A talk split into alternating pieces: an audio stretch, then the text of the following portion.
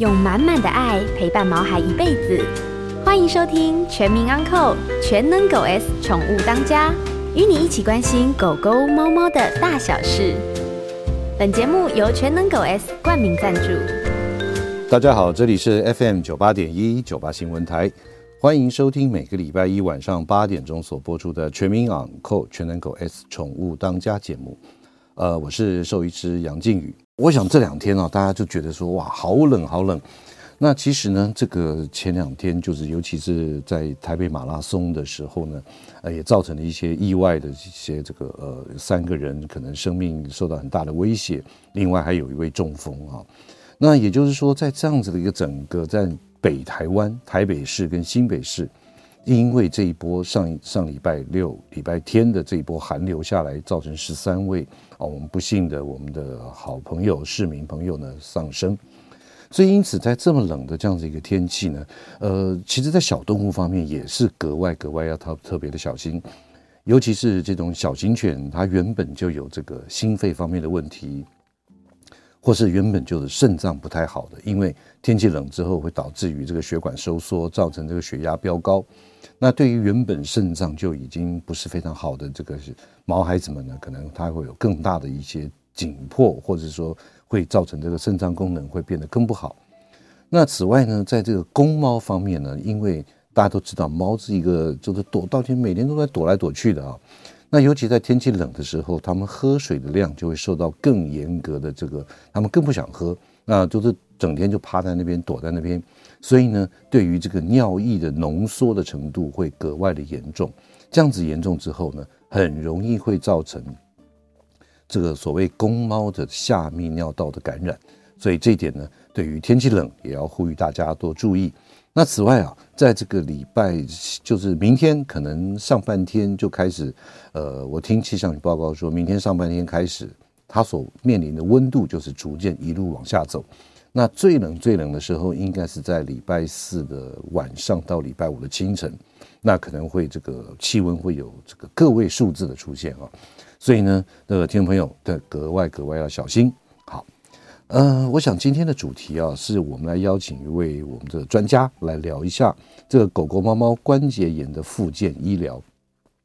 我想啊，在这个呃，在特定的时段，如果大家打开这个电视啊，在这个有线这个频道里面呢，呃，你会看到说，哎，好像在某一个特别的时段，它会卖好多不同的一些保养品也好，或者是说这个呃。顾眼睛的啊，或是说这个什么关节的啊，或者是说这个肝脏的，好保肝的，大家都可以知道，就也就是说，在于这个呃，我们人类呢，现在平均寿命越来越高，所以相对于这个关节炎这边的问题啊，也也越来越多。那呃，那在在毛孩子方面呢，依照统计啊，大型犬的老犬大概百分之八十会为这个慢性的骨关节炎所苦。那以我个人的经验呢，因为我当兵的时候是在这个宪兵的军犬队这边，那通常啊，这个军犬它大概到八岁九岁了之后，或多或少它的关节就开始出现疼痛，而且呢，走路啊会有一些这个蹒跚，甚至于跛行，然后呢，当然就开始除役了哈。那除役的这样子的一个情形呢，在大型犬大概百分之八十，在中老年的时候都会有这样子的问题。那小型犬甚至于猫咪，其实呢，它百分之七十，它也是有这样子一个关节炎的这样子的一个隐忧的存在。所以因此呢，对于这种慢性关节炎的治疗，不管你是用这种疼痛的管理，或是用呃运动的控制啊，那这个到底是有什么样的不同的一些这种治疗的方式跟运动？那其实讲到运动，大家就会觉得说，哎。这个这个是不是要用这种冲百米的那种速度，或者是说要一直那样狂奔两三分钟，啊，这样子是不是才达到真正的运动的目的？还是说还有哪些的这种运动可以来做一个对于我们有慢性关节炎的这样子毛孩子，它是一个很好的一个帮助呢？所以呢，今天我们特别特别请到他具有美国田纳西大学啊复健兽医师证照，就 CCRP 的。兽医师林喜佑来跟我们大家分享，对于这种慢性关节炎该怎么样保养，以及呢该怎么样帮他这个复健。那当然我也会问他说，那一般我们 DIY 在家里面可以做哪些事情帮助我们的毛孩子。好，那今天在我们节目现场的特别来宾是小王子动物医院的林喜佑林医师，来跟大家聊一下有关于狗猫的这种呃关节炎的复健医疗啊。林医师跟大家打个招呼了。大家好，我是林喜佑兽医师。啊，OK，来喜佑，我我想这个，因为我们先做个声明了哈。现在如果你打电话到台北市的小王子动物医院。呃，还并不会找到你，对，对不对？门诊是一月才开始，一月才开始。对对对，对，这真的是重金礼聘回来，要从这个高雄挖上来的一位非常优秀的一位我们这个动物复健方面的一个专家哈。那首先我就直接来问了哈，这狗狗猫猫它这个慢性的骨关节炎大概又是什么什么原因造成的？通常都会。呃，骨关节炎它其实是一个慢性的疾病，那它常常就是继发于其他一些它原本就有一些关节的疾病，比如说像是它有髋关节的发育不全，嗯，或者是它可能有十字韧带。呃，退化的状况，甚至是有膝盖骨异位啊，或是肘关节的发育不全等等的这些，就有可能它会变成慢性的一个关节炎会发生。甚至是有一些动物，它可能是在做一些比较激烈的运动，然后造成了一些创伤，甚至是有一些它是体重过重的，它身体的关节要这个这个常见，对，它要负担身体太多的。它的关节要负担身体的太多的重量，嗯，然后通常这个有时候也会跟它的品种性啊，嗯，可能会跟它的年纪会有一定的相关性。说到这个品种啊，嗯，因为我们现在这个蛮流行的，第一个就是柯基，对不对？对，然后还有腊肠，对对，然后还有英斗、法斗，对。那我我我感觉起来这几种好像对于这种慢性骨关节炎。都是蛮常碰到的，因为这些犬种它其实都是有一些天生的一些品种性基因上的一些骨关节的一些缺陷，甚至像猫咪的话，有些折耳猫啊，或是英英国短毛猫、猫呃美短，它们对对对，它们都是因为它们长得可爱，但是它们因为有一些基因上骨头骨骨关节上面一些基因的缺陷，所以才会导致说它们在年纪比较大之后就会继发这些慢性的关节炎的。所以听众朋友，如果说你现在刚好养的就是像什么柯基啦、发豆啦、鹰豆啦，或是腊肠啦，当然以前很有名的一些黄金猎犬，它的髋关节啊，什么的大型犬的哈士奇啊等等啊，你就要特别特别的小心，对，要仔细听我们今天的节目，就是说，哎，该怎么样？第一个，在生活上面避免它会发生，或者是说，哎，在这个自己在家里面可以做这个怎么样的一个帮助哈。好，那那个呃，锡佑，我想再直接再问第二个问题啊，嗯、就是慢性骨关节炎它会有什么样的临床症状，让我们饲主就说，哎，看他平常走路好像就怪怪的这样。他开始一刚开始发生的时候，其实症状并不明显，嗯，那有的时候都是我们当饲主已经发现的时候，嗯、已经他那时候的骨关节的状况可能就已经变得比较严重了，嗯嗯嗯，所以一刚开始初期可能会发现说，哎，他好像不太爱动。嗯嗯，那不太爱动的原因很多，嗯，可能是他今天心情比较不好，或者是他今天可能天气比较冷，像这几天天气要变冷，他可能就比较不爱动。可是猫老实讲哦，它你看到它就是在高高在上啊。他有时候真的，你很难判定他是不是真的是骨头关节痛。没错，所以一刚开始啊，要发现说他有初期这种骨关节炎的状况，其实是非常难诊断的。嗯、甚至是有时候我们呃四组已经发现说他有一些骨关节的问题，哈、嗯，哎、嗯，开始哎，应该是说他有一些行为上的问题，他已经开始没有办法。做他想要，他想呃，比如说他开始有一些跛行啊等等的状况，带到动物医院，嗯、我们做了 X 光的检查之后，就会开始就会发现说，哇，骨关节已经发生了。那这种的时候，通常，嗯，它是一个渐进性的病，它比较它没有办法痊愈，所以只好我们只能在按照他的状况去着手治疗这样子、嗯。那也就是说，这个第一个就是说，哎，变得不想动。对，对不对？或是有点像跛行，跛行，然后甚至是像猫咪，有一些猫咪跳上跳下，其实是它们是非常迅速的。嗯嗯。但如果说有发现说，哎，猫咪它要往下跳的时候，它会先把一只手先伸往下伸，嗯，然后它才跳下来。那表示说，哦，它不想要从那么高的地方跳，它可能关节上面有一些障碍，有些障碍，或者说跳它就会痛。对，没错，对对。OK，好，那那那我再请问一下，就是说这样正是这个。我们所谓的慢性骨关节炎哈，通常都是说有一些症状，然后你没有处理它，或是你忽略它，然后之后呢，慢慢变成一个慢性的。对，那通常会有什么样的一个疾病让它变成慢性的这种原因居多？嗯，像是我们刚刚讲过的，嗯、像柯基常常会有髋关节发育不全的一个状况。嗯嗯、那这种有时候就是因为关节的那个不稳定，嗯，而导致说就会变成说骨关节炎的情形。嗯，那这种的发生的机制通常都是因为说，嗯，当我关节不稳定的时候，我的身体会产生一个保护机制，嗯嗯、我希望去把这个关节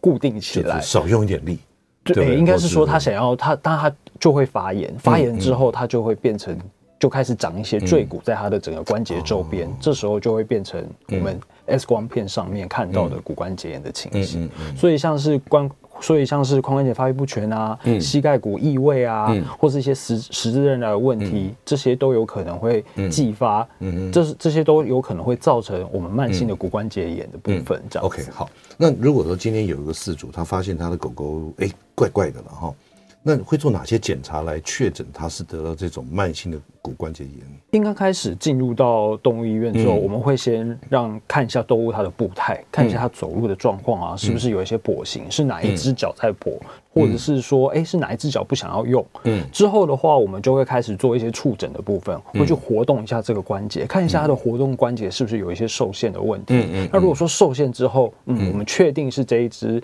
脚或是这这个关节的部分，我们就会带他去拍 X 光，然后看完 X 光之后，大概嗯百分之九十以上的病例，我们就可以确诊说它是不是呃慢性关节炎的问题这样子。OK，在你触诊的时候就说，哎，他这个脚不敢着地，或是他不想放下来，或是不想让人家碰。哦。对，所以有时候你不小心碰到它，可能会有一些有 K 你 K 你一口，有有可能会会回头会含含一下你的嘴巴。所以我们也可以这样讲，就是说，如果主人在家里面发现说，哎，我们的毛孩子好像最近行为上，或者说你碰它一下，它可能会咬你，或者会哀哀叫。对，这个也是一个症状。没错，这也是。嗯嗯，OK，好。呃，今天在我们节目现场的特别来宾是即将在小王子动物医院服务的兽医师林锡佑林医师啊。他在明年一月以后就在台北小王子动物医院了。好，那我们进段广告，马上回来。欢迎回到九八新闻台全民昂购全能狗 S 宠物当家节目，我是兽医师杨靖宇。今天在我们节目现场的特别来宾是即将在小王子动物医院服务的兽医师林喜佑林医师，来跟大家聊一下有关于狗狗、猫猫这种慢性骨关节炎的一个复健跟医疗哈。嗯，我想在刚刚这个节目广告之前呢，林医师特别跟我们聊到，就是说，哎，我们带到动物园来所做的一个第一步，当然用触诊，发现哪边啊会有特别不同的反应，或者看他哪一个跛行的很不一样，那接下来就照 X 光。那除了这个 X 光之外，还有什么其他的更进一步的这种所谓的检查呢？其实除了做 X 光之外，呃，嗯、我们如果说想要再进一步看、进一步确定它的整个关节的状况，嗯、你其实也可以进一步做到关节镜，嗯、去下去。嗯实际看一下说关节是什么样的状况，但通常骨关节炎啊，其实 X 光其实是就是一个最重要的，就就对，很容易看得出来了。对，因为有时候你要跟肿瘤下去做区别，有些骨头的肿瘤，有时候它可能是它可能是跛行，但是大家可能说哦，它可能就是关节炎，但是其实 X 光照出来，它其实是骨头是肿瘤，对，是骨骨。骨头相关、骨肉瘤等等，这些基本上你要做的后续的处置就会跟关节炎完全不一样。这个骨肉瘤我特别特别特别有感，嗯，因为我们家自己有一只猫，然后呢，它开始慢慢跛行，可是我摸到它的肩胛部位就开始有一个，一开始我发现的时候大概是像我们那种大红豆那么大一颗。哦。然后后来慢慢慢慢慢，它肿得跟包子一样。这我自己这兽医师我自己的疏忽，后来没办法还是截肢。哦，对对对，那真的是骨肉瘤。所以所以你发现到，反正我们的毛孩子走路啊什么不太对，赶快带到您家庭的兽医师来看一下。对对，OK 好。那我们刚刚特别聊到，就是说，哎，什么品种啦，或者是说这种运动的方式不对呀，啊，或什么等等。嗯，那有没有年纪上面的？在你一般来你的门诊上面，这个狗狗大概是大概几岁？会比较多。如果说它的骨关节啊，没有什么天生的一些问题啦，它其实有时候是八岁以上，甚至是七岁以上，可能就会有一些跛跛行的情形，然后过来带过来门诊去就诊。那如果说它天生就有一些问题，像是柯基。对，今天一直讲很多是柯基，大家可能不好意思，不想。其实柯基是很可爱的，OK 了，没没有没有那么麻烦。对啊，他可能在很初期的时候有遇过那种两岁甚至三岁，嗯，对，他就已经产生一些，你 X 光拍摄下去之后，你就发现他已经有一些发炎的骨赘物质已经产生在他的关节周边了。嗯嗯。所以有的时候会跟品种性。那如果说他真的只是因为年龄的老化造成，通常会在七八岁以上这样子。嗯嗯。OK，好，那接下来聊到我们刚刚一开始我们在这个讲到这个有关于慢性骨关节炎这边的问题啊。就说在这种所谓的治疗，当然我们除了啊，比方说你髋关节问题，对，那过去可能很多人就是哎置换啊，换一个关人工关节或等等，那除非就是说你有做这样子的一个外科手术，如果说我们还是没有做这样子的手术，或基于年纪或是呃其他的一些因素的考量没有做的话，那通常对于这种慢性的骨关节炎，我们在治疗上面哦是什么样的一个做法？是一刚开始最初期的话，嗯、在动物非常疼痛的情形，我们一定是会开一些像呃止痛药回去给动物吃，嗯、然后看看说吃了止痛药的时候，它对于止痛药的反应怎么样，嗯、是不是就比较跛行的状况，或是不是就变得比较好一点，嗯、甚至是说哎、欸、活动力是不是就比较增加了，这样子、嗯、比较不会有那种疼痛到没有办法去做移动的一个状况，这样子，嗯嗯，哦，就就先用口服的这样子的一个治疗，对。那好，那接下来我再问啊，这其实也是很多听众朋友有这种疑虑了哈，嗯、就说呃，这个呃药嘛，对，它毕竟是像一把刀一样，对，它可能一刀两面，可能就是说，哎，有正面的，就是说它疼痛啊什么就减少了，对，可是会不会这样子的这种止痛药吃了久，我想很多听众朋友或者。呃，狗狗、猫猫的主人就很担心，说这种止痛药吃久会不会又造成一些什么伤害或什么副作用？当然，当然是有了。嗯，嗯，所以像一般在我们在治疗骨关节炎的止痛药，嗯、我经我是简单把它分成几种，嗯、就是第一种就是类固醇，嗯、这种类固醇大家一定说哦，就是止痛嘛，消炎止痛这种是。嗯、然后第二种的话，基本上就我们叫做非类固醇的止痛药，嗯、它就不是类固醇。嗯，对，但它它我们就把它简称为。NSAID 英文英文叫 NSAID，它就是非类固醇止痛药。再来的话，甚至是有一些像吗吗啡类的药物。嗯，对对对。那这种它其实三种不同的药物，它其实作用的机制都不尽相同，这样子。那当然，止痛药药物的话，它当然还是会有一定的副作用。如果说你剂量给的太高，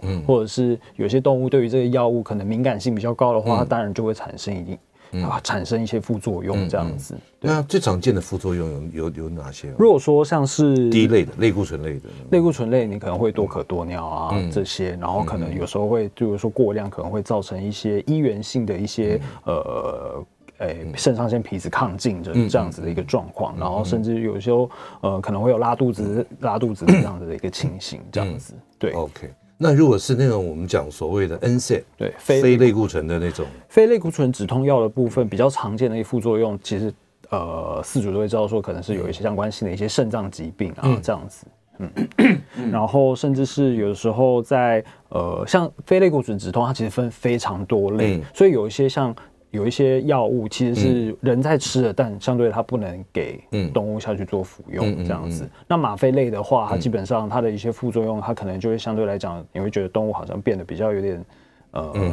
有点痴呆这样，对对对，然后可能就会觉得哎，好像呃，感感觉好像那个精神有点不济啊，会比较想爱睡觉这样子的状况。OK，好，那接下来我要问一个问题啊，就是说像这样子的，因为它毕竟它是治标嘛。对，对不对？它并没有针对它的这种骨头上面的发炎，或甚至于骨痂，或甚至于这种关节的这种替换等等。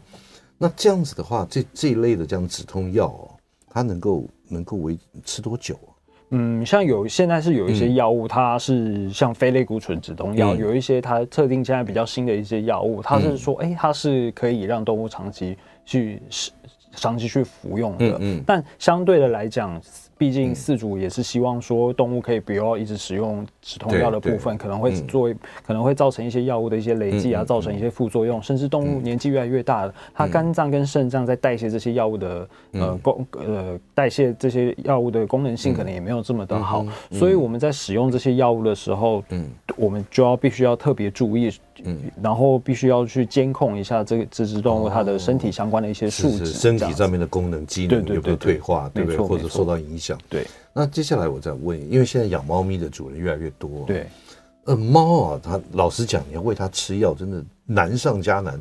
这个这个，你想说这样的狗狗有时候一块或者什么一个药包个什么东西骗它吃，它就傻傻的吃掉了。对，那可是猫呢？猫你怎么喂它吃药？这个颗粒几乎很难的。一般来讲，我们嗯。喂食猫吃药物的话，我们通常都是用成胶囊的形式啦，就是用胶囊，然后呃直接用那种喂投投药器直接对打进去 这样。但其实有些猫咪它可能对于它比较聪明的猫咪，它可能喂了几次之后，它就知道。说哦，我知道，等一下要吃药了，对对对，就会非常难喂药。那像是呃，如果说像狗，我们有时候会用针筒嘛，就是用那种一，就是用那种加粉，但是那种粉啊，是我们要下去磨的，然后混合一些糖水下去吃。但猫咪其实对于味道非常敏感，有时候边喂它就边吐泡泡，对，那这时候药又都浪费掉了，这样子。那像是有一些遇到一些骨关节炎的动物，比如说猫咪的话，我们现在市面上像 Meloxicam 它就有出一些液态的，然后是有风味性的，就是它比较不会有对于猫咪基本上它们就不会有那么排斥。对它其实它而且它需要的剂量，它需要的量基本上也不会太多，所以它们其实在喂食这样像像这样子的药物的话，其实就会比较方便一点。OK，好，那我再请问一下那个呃喜佑啊，就是说在这个呃。我们晓得这个口服药来控制它的疼痛，对。那可是我们常看到有一些这个呃，不管是媒体报道也好，或是说其他的，呃，有些用什么针灸啦，有些用什么红外光啦，有些甚至于用水疗啊什么等等。就说我们在针对这种慢性的这种骨关节炎的时候，除了我们吃止痛药之外，还这样子的一些辅助的一些这个附件。那您您个人的可不可以跟大家介绍一下？其实是非常有效的，因为我们只要呃疼痛的产生啊，基本上是。呃，我们疼痛的产生其实是不是只有一个一个原因？它其实会产生疼痛原因蛮多的。嗯、那我们是利用说，比如说你使用口服药，它的机制跟我们使用水疗啊，或是针灸啊，嗯、甚至是用按摩啊这些去做止痛的效果，嗯、其实基本上跟我们吃药的那个机制也是不一样的。所以我们才会说，现在像这种骨关节炎，我们是希望用这种多重多重方法的这种去控制疼痛，可以达到比较好的效果。这样子，对。所以也就是。能够尽量减少口服的这种止痛药的这种这种概念。对，然后用一些辅助的一些这种，不管你是用这个针灸也好，或水疗也好，甚至于这个呃震波啦、镭射啊等等，可以达到这种相辅相成的一个效果。对，没错，这样子效这样子其实搭配比你单纯吃口服药的效果其实相对来的好，然后你的剂量口服药的剂量相对来讲就不会给的这么的高，这样子是好。那接下来我再请问一下啊，因为往往有些这个我们的主人可能一时不察，或者是说可能啊没有办法，这个现在动物医院都。休息了或什么了，他就说：“哎、欸，我我人也有吃一些止痛药物，那这样这样子来针对对于他的毛孩子，直接就啊减量或者减半或者减三分之一，直接就喂这样的动物毛孩子，你有什么看法跟建议？这样其实是非常危险的，嗯、因为我们在门诊上也遇过蛮多动物是因为误食了一些不应该吃的止痛药，像。嗯”呃，呃，在市面上比较常见的就是普拉腾，普拉腾，尤其是普拉腾对猫咪会有致死性的疾病，而甚至是对于狗来讲，它如果说剂量高过于一定的呃剂量的话，可能也会造成一些肝肾肝肝肾啊相对的衰竭的一个部分，所以这个是一定禁止的，一定禁止。对对，所以千万千万不要把说说，哎，我们的止痛药就直接拿来喂猫孩子，千万不行，千万不行。对对对，非常危险的。没错没错。呃，今天在我们节目现场的特别来宾是台北市小王子动物医院的林喜佑林医师。我们今天广告马上回来，欢迎回到九八新闻台全民昂购全能狗 S 宠物当家节目，我是兽医师杨靖宇。那今天在我们节目现场的特别来宾是台北市小王子动物医院的林喜佑林医师啊，来跟大家聊一下有关于狗狗、猫猫慢性骨关节炎它的一些这种呃，不管是复健也好，或者说这个医疗方面要注意的事情也好。那现在也开始接听我们听众朋友的电话。如果您对于毛孩子这些骨关节方面的一些疾病，或者说哎这个复健或者这个整个过程有任何的问题，都欢迎您 call in 进来。我们的电话是零二八三六九三三九八零二八三六九三三九八。那当然呢，你也可以在我们的这个 YouTube 上面直接留言，我们会看到了就立刻来回答您的问题啊。呃，林医师啊，那我们刚刚在聊到，就是说，哎，这个呃，我们治疗这种慢性骨关节炎，除了开刀之外，那有一些像这种使用的震波啦、镭射啦，哈，那这个这两个这种震波跟镭射，对于这种这个作用的原理是什么？针对这种慢性骨关节炎。基本上这两种的都都是属于附件的范畴。嗯、那他们所治啊，他们所呃去治疗骨关节的机转，嗯、比如说像是呃震波的部分，它可能会有促进这种骨母细胞去促进软骨的一些生成。嗯、然后另外的话，也可以有血管新生啊，然后可以去让组织再生，而达到、嗯、呃，因为。骨关节炎都是一些退化的过程，它就是促进这些有新的组织可以再生。这样，那像镭射的部分，它主要是针对止痛的部分，那它可基本上可以增加一些血清素的分泌啊，然后减减少一些发炎产生的一些相关激素，然后甚至是可以去促促进一些内啡肽的一些分泌，而达到止痛的一些效果。这样，那这个跟我们一般所谓的针灸有什么不一样？针灸的话，嗯，它。针灸的话，它其实跟针灸的话比较是针对一些肌肉的放松，嗯、甚至是它它当然针灸它也有一些止痛的效果。那它的止痛效果基本上就是有点类似像是说，嗯，嗯，比如说我们今天，嗯，哦，我们小拇指常常会踢到，哦，对，我们常常会踢到 踢到脚，对不对？对对。我们踢到脚之后，我们做的第一件事情是什么？嗯、我们。除了骂脏话之外，不是就是丢起来，丢起来，然后我们会用会用我们的手去做，对对对，去做抚摸，对对对对，这种基基本上就，然后我们就会觉得比较舒适。针灸针灸就其实就有点类似像这样，就是去刺激这种比较快速传导的神经，然后去抑制疼痛的一个部分，这样子。OK，好，在这节目一开始的时候，我们讲到说，我们可能用震波或是镭射，当然也有一个所谓的运动控制。对，那这边可不可以简单来跟大家聊一下，这个我们如果得了慢性骨关节炎？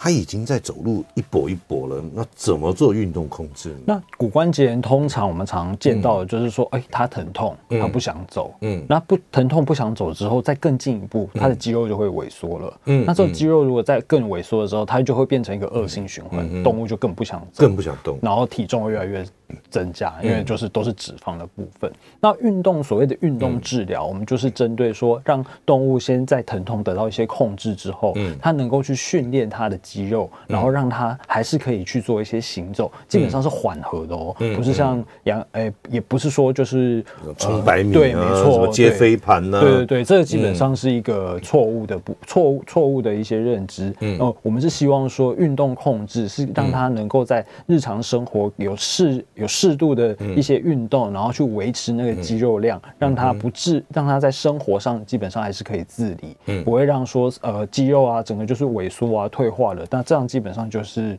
这只动物可能就饲主也会很辛苦啦，必须要把屎把尿这样子。会不会有有一种这种，就是说，如果你的关节真的有慢性发炎，或者这种这种关节炎？对，如果你越不动的话，它是不是会这种所谓的活动的这种角度，或者它的这种活动的那种张度，可能是不是会也是会退化？对，如果说你关节长期没有在动，嗯、那我呃，比如说我们在生长或屈曲的一个过程中啊，嗯、它的骨它的骨头就会呃关节的部分就会慢慢的硬化，嗯，硬化之后你在关节所伸展的这些角度啊，基本上就会受到一些限制。嗯、那像我们正常在走路的时候，我们关节一定是有一些。固定的一个角度的伸，对对对。那如果说当你在这样子的呃过呃关节已经硬化了之后，那你可能连走路都没有办法走了。嗯，那连带的就会影响到后续一连串的一些恶性循环。所以说，运动的控制其实也是相对的重要。没错。那也就是说，像我们一般的所谓的水疗，对，或是游泳，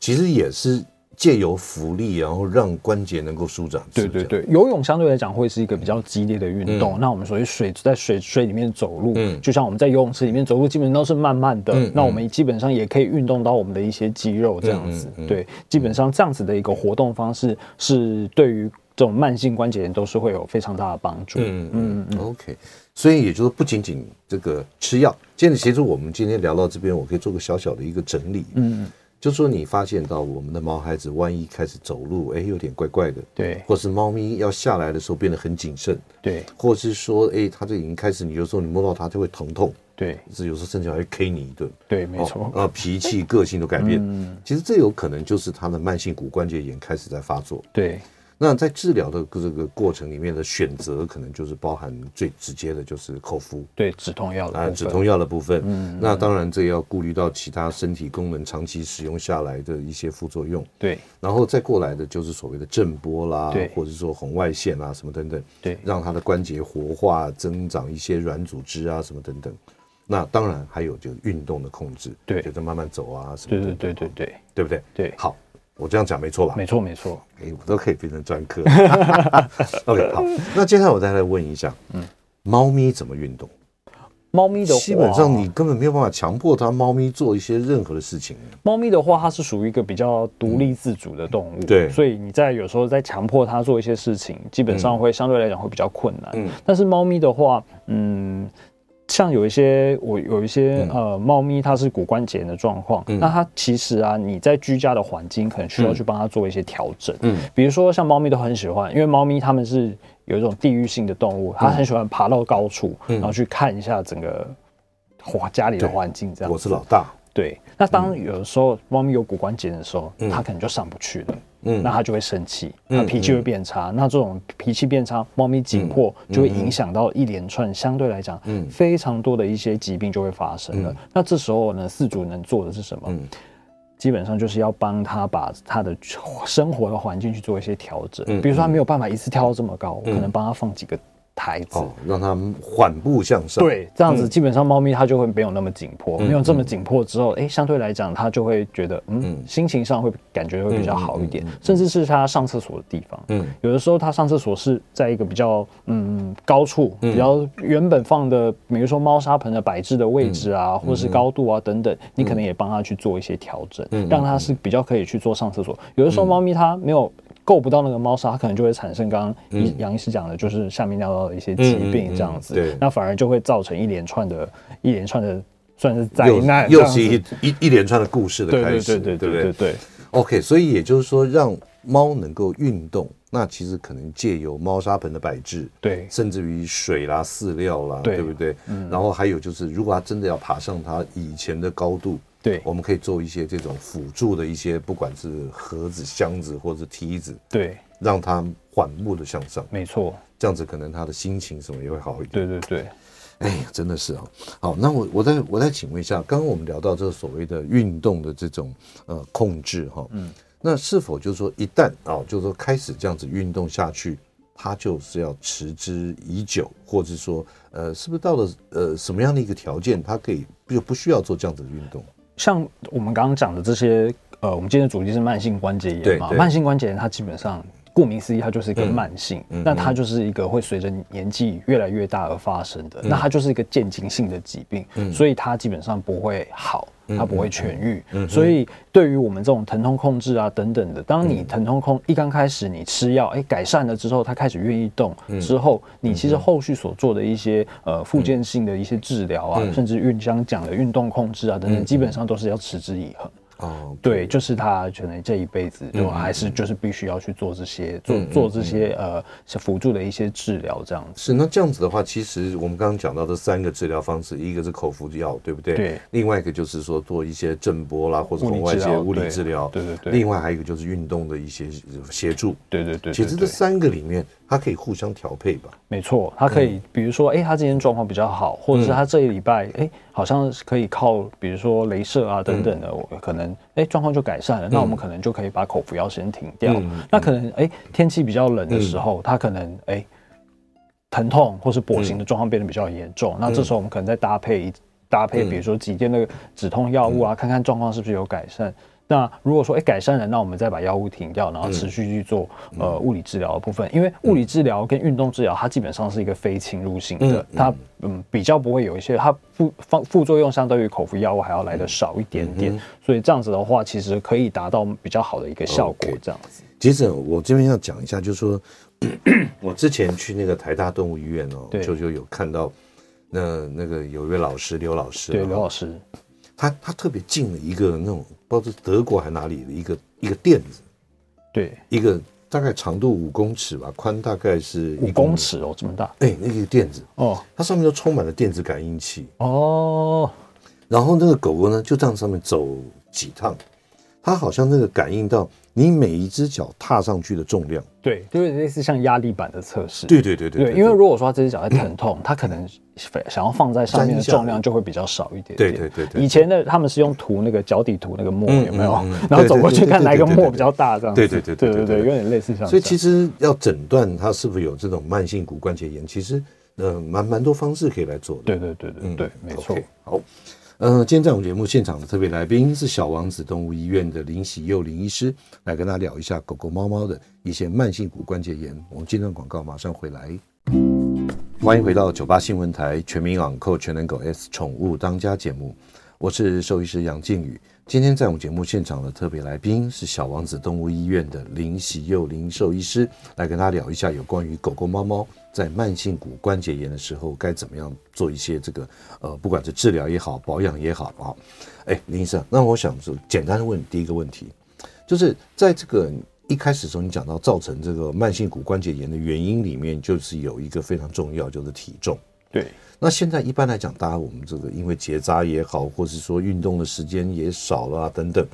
所以一般毛孩子的体重其实都是有点过肥的。对，而且饲主都会觉得胖胖的比较可爱。哎，对对对，呃，饲主还常讲就是说啊，一点还可怜呐，啊，我回家吧也暖了，对不？就这样讲。对，那那那如果体重控制该如何？来来来帮忙，基本上还是希望说营养还是要均衡啦。嗯、那有一些现在饲主很多，他们都是喂鲜食。那有时候鲜食的话，你可能也是要考虑到说它上面的营养呃组成成分是不是要达到一定的标准，比方说缺少了哪一项比较重要的一些营养素。当然，现在市面上所贩售的一些饲料，基本上大部分它都是有经过嗯。认可的，所以你喂饲料其实是一个比较简单、简易的方式，加上营养，又相对来讲会比较均衡。那体重怎么样来控制它？就是不要过多。嗯，他如果说像现在我们的话，有有时候兽医师可能会计算。依依照他们的体重去计算他们的卡路里，嗯嗯，那计算他们的卡路里之后，大概是呃，他最基础需要的量去乘以他目前嗯。可能需要的一些呃倍数，比如说有时候可能是乘以一点一啊，或者乘以一点二啊等等这些。但是因为这其实很麻烦啊，因为像我们人自己要去计计算我们今天吃了多少卡，我们都很麻，都很麻烦。对啊，就很麻烦。那所以有的时候可能就是要必须长时长时。呃，必须要长期去监控一下他的体重，嗯、固定量体重，嗯、才可以避免说他是不是有过胖的情形。嗯、如果说真的，哎、欸，体重好像有点超标了，那我可能就才能及时踩刹车。对，没错，没错。对，嗯，OK，好。那接下来再问一个这个问题啊，就是说，在这个您刚刚也介绍，除了体重也是造成慢性骨关节炎的一个原因之一。对。那另外还有就是说不适当的运动，对，还有一些这种造成的一些运动伤害，对。好，我今天第一个小小的问题，第一个，什么叫做不适当的运动？不适当不适当的运动啊，嗯、有的时候像我们看一些呃欧欧美的狗，他们可能有一些什么呃，比如说会做一些体能竞赛啊等等，嗯、去做那种比较冲击性啊，嗯、或是接飞盘那种比较哦那种敏捷赛，对，那种对那种很极限性的。嗯、但是他们这种其实他们在那种比较不适当的运动完之后，他们一定都是有专业的。嗯，动物的物理治疗师去帮他们做舒缓，就像人的运动选手，他们其实下来都有物理治疗师帮他们去做一些呃舒缓、按摩啊等等的这个部分。哎，真的耶，对，其实其实你看，因为我我我打网球了，对对对，像很多他们是像那个乔帅也好，我拿到什么也，不管任何职业的。下来一定就是先冰，然后全身按摩这样。没有没。有。我看他先骑脚踏车。哦，对对对对对，先先缓解他的这个肌肉，这样子缓缓缓缓，因为那时候比赛张力很大，对，然后骑脚踏车骑个二十分钟。然后再开始冰敷，对对对，对对对，没错，真的哦。所以也就是说，这个运动不是这样的贸然的这样咻咻咻然后冲来冲去，没错哦，就是你的缓和，它也是要渐进性的。但是因为我们就想说啊，反正他们就是动物啦，就是结束之后就没有再理他们，这时候往往就会造成一些小伤害，那慢慢累积就会严重这样子。OK，所以说太激烈或者太怎么样，造成身体一些扭曲也好，或者怎么样的那种快速动的话，哈，嗯，哎，好像有。这个哦，没有好，那接下来呢？我想这个哦，有听众朋友建议了，当然下一次的内容我们会来调整。对对，中医专场的兽医师。对对对对对。好，那最后这一点时间，我想请问一下林医师，就说在我们一般饲养的居家环境里面，因为我晓得现在地板可能都是大理石，可能是地板瓷砖都非常的滑。那对于这个毛小孩来讲，是不是也会容易造成他慢性骨关节炎的问题？基本上，这是如果说他已经确诊是有骨关节的问题啊，嗯、他可能在走路的话，施力的部分啊，需要比较大的摩擦力。嗯、那这个时候瓷砖可能就没有这么的适合，他可能就需要，比如说铺一些瑜伽垫啊，嗯、然后或是一些比较直滑、比较摩擦力比较大的，然后让他们可以 呃是呃撑起他们的体重，嗯、会让他们整个呃呃。生活的环境会相对来来讲会比较好一点点，这样子。嗯嗯嗯、那那还有就是，如果家里面有呃，不管是家里有室内的楼梯，或者你建议让狗狗常常上下楼梯吗？呃，其实楼梯没有说不行走，但是如果说它今天上楼梯已经严重影响到它的一个走路的一个情形啊，或者是甚至是脊椎啊等等的，其实楼梯就没有那么的适合。嗯，对，反而斜坡会是一个比较好的一个方式。这样、嗯哦、斜坡，对对对对对。其实啊，毛孩子他不会说话，嗯，最主要是靠我们主人平常的观察，跟他过去有什么不一样的地方，对，能够提早能够来看到他的不一样，嗯，所以能够带到赶快带去你的家庭兽医师也好，或是说对于这种伤害、运动伤害也好、关节炎这样子的一个动物医院来赶快做检查，对，对不对？没错，没错。OK，今天非常谢谢我们，呃。台北市小王子动物医院的兽医师林喜佑林医师来跟大家分享有关于这个慢性骨关节炎的相关的问题。对对对，OK，好，拜拜，拜拜。每个宝贝都值得最好的，爱他就是一辈子。本节目由全能狗 S 冠名赞助。